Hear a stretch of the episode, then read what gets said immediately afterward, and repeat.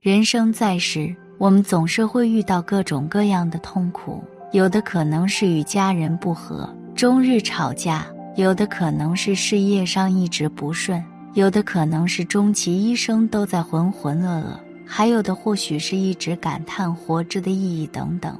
可见，人生是复杂的，是充满着疑问和不确定性的，甚至还有可能是痛苦的。而佛法就能认为出现这样的情况，是因为我们没有开悟，所以才会不断的迷惘偏执。一开悟是什么呢？开悟讲究的是心境清明、不愚昧、和谐的境界。而如今就有着许多人通过各种方式苦苦追求开悟的境界，无论是孔孟之道、佛陀之道、老庄之道，还是瑜伽之道，其终极目的只有一个。如何引导我们进入开悟的状态？打开了，我们就悟到了。孔子在《周易文传》里说：“夫大人者，与天地合其德，与日月合其明，与四时合其序，与鬼神合其吉凶。先天下而天福为，后天而奉天时。天且福为，而况于人乎？况于鬼神乎？”也许这就是开悟的状态，跳出三界外。不在五行中，未开悟的人，每一时刻看到的世界都是不一样的，对同一事情的解释也在变化。但如果是开悟的人，那么他对世界的解释就是始终如一的。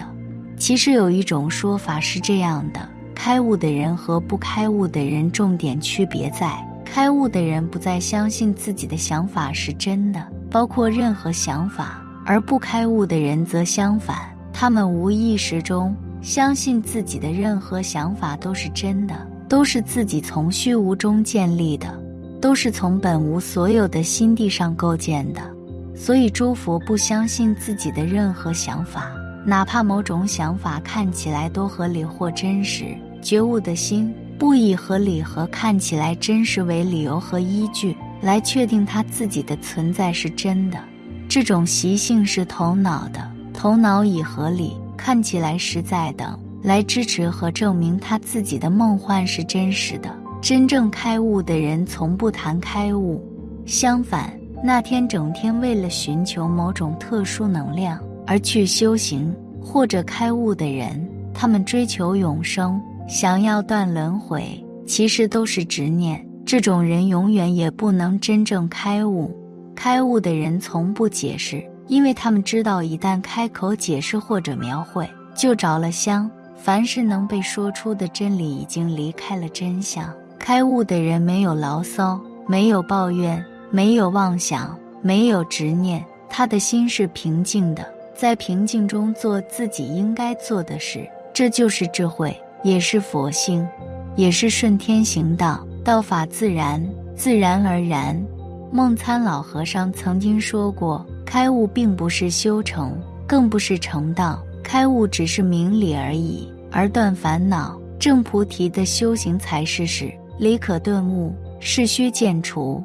所以称开悟的禅宗大德成佛了是错误的。开悟并没有成佛，明心见性之后还需要学习。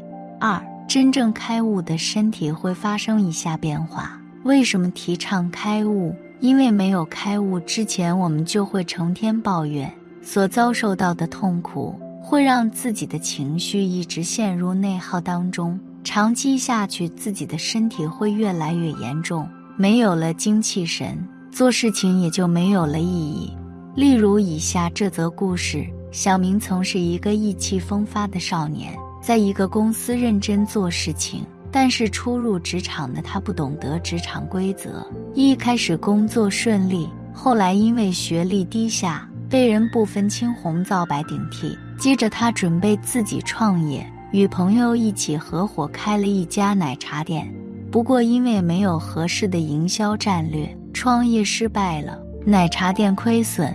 这个时候朋友准备谈婚论嫁，而对方欺骗了他，把所有的钱都骗走了。最后人财两空，幸运的是小明的父母很爱他，一直安慰他。殊不知这又是另一个深渊，因为长期的受挫，小明的心智受到了影响，逐渐将自己封闭了起来。见儿子如此，父母就决定开始养他。于是，小明也一直待在房间里玩游戏，终日沉迷其中。打完游戏就开始睡觉。如今三十岁的他依旧在家里啃老，然而他家里的老人都已经六十岁了，到了如今依然辛苦劳作，只为了不让子女吃苦。从这个故事中，我们就可以知道，这一家人都深陷折磨中，心是混乱的。而治疗心病还需要自己。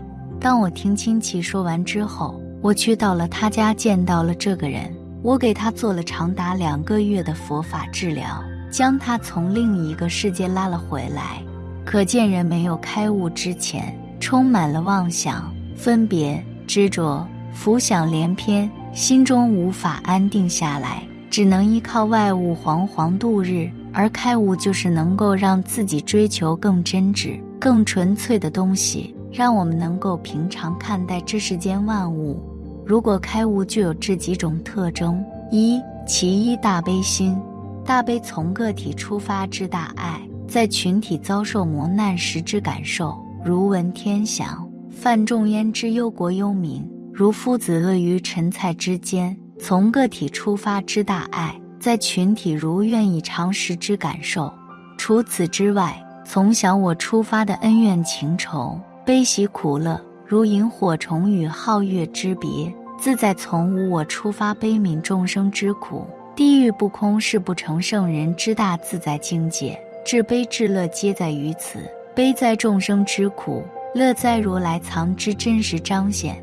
从个体出发之大悲大乐，他所解救的也是个体主观之苦难；从无我出发之至悲至乐，他所解救的是众生之真我，是之脱离轮回之至苦。前者解决生存生活问题，后者解决生命问题。开悟的人能饶恕别人，给人以改过自新的机会，这就是大悲心。二，其二真心自定，缘分自有定数，真心没有贵贱。人与人之间有一个选择，心与心之间一个念头，一个选择，从此熟悉或陌生；一个念头，从此咫尺或天涯。不是所有的心都伤得起，不是所有的人都可以错过。有时一次伤害就是一生，一次错过便是无法挽回。对待人心需要真心，对待感情需要用心。不是谁都可以遥遥无期的为你等待，不是谁都可以毫无所谓的永远原谅。茫茫人海，多少相遇又再见，缘来缘去，多少真情在心头。不要轻易伤一颗心，不要轻易忽视一个人。有时一别就是一生，那些以为可以走一辈子的，却只走了一阵子；那些以为相伴永远的，却只是相伴不远。有些人见或不见，都在心间；念或不念，都在眼前。慢慢的，终于明白，有些路需要一个人走，有些事需要一个人扛，有些苦需要一个人担。生活总不能样样如意。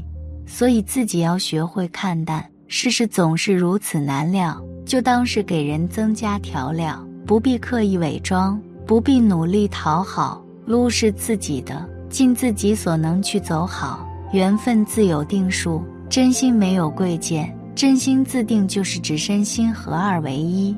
开悟的人在生活中会说话不急不慢，做事不嗔不痴，待人接物不分贵贱。在他们身上，你能体会少有的质感。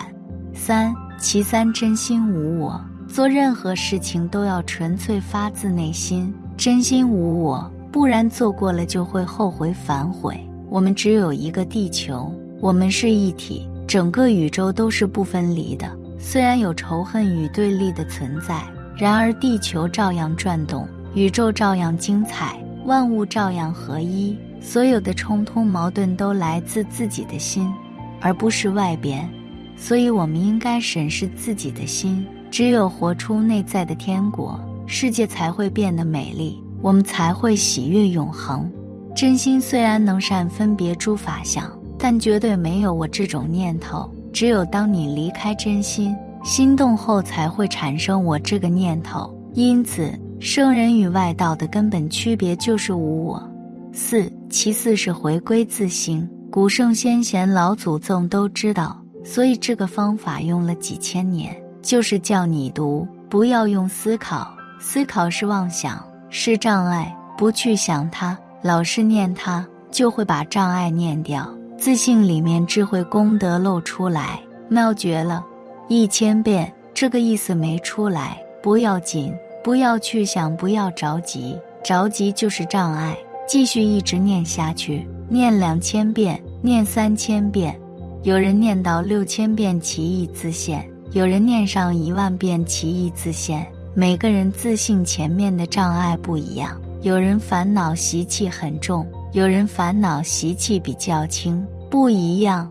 轻的人很快一千遍左右问题就解决了，他就露出来了。烦恼习气重的要好几千遍，甚至上万遍，只要有耐心。有信心，有耐心，不要着急，一切事情慢慢来，绝对有一天大彻大悟，明心见性，一切是顺其自然，顺其自然是最健康的，绝不要强求，强求就是增加障碍。总而言之，人生在世本身没有任何意义，一切都是虚幻的。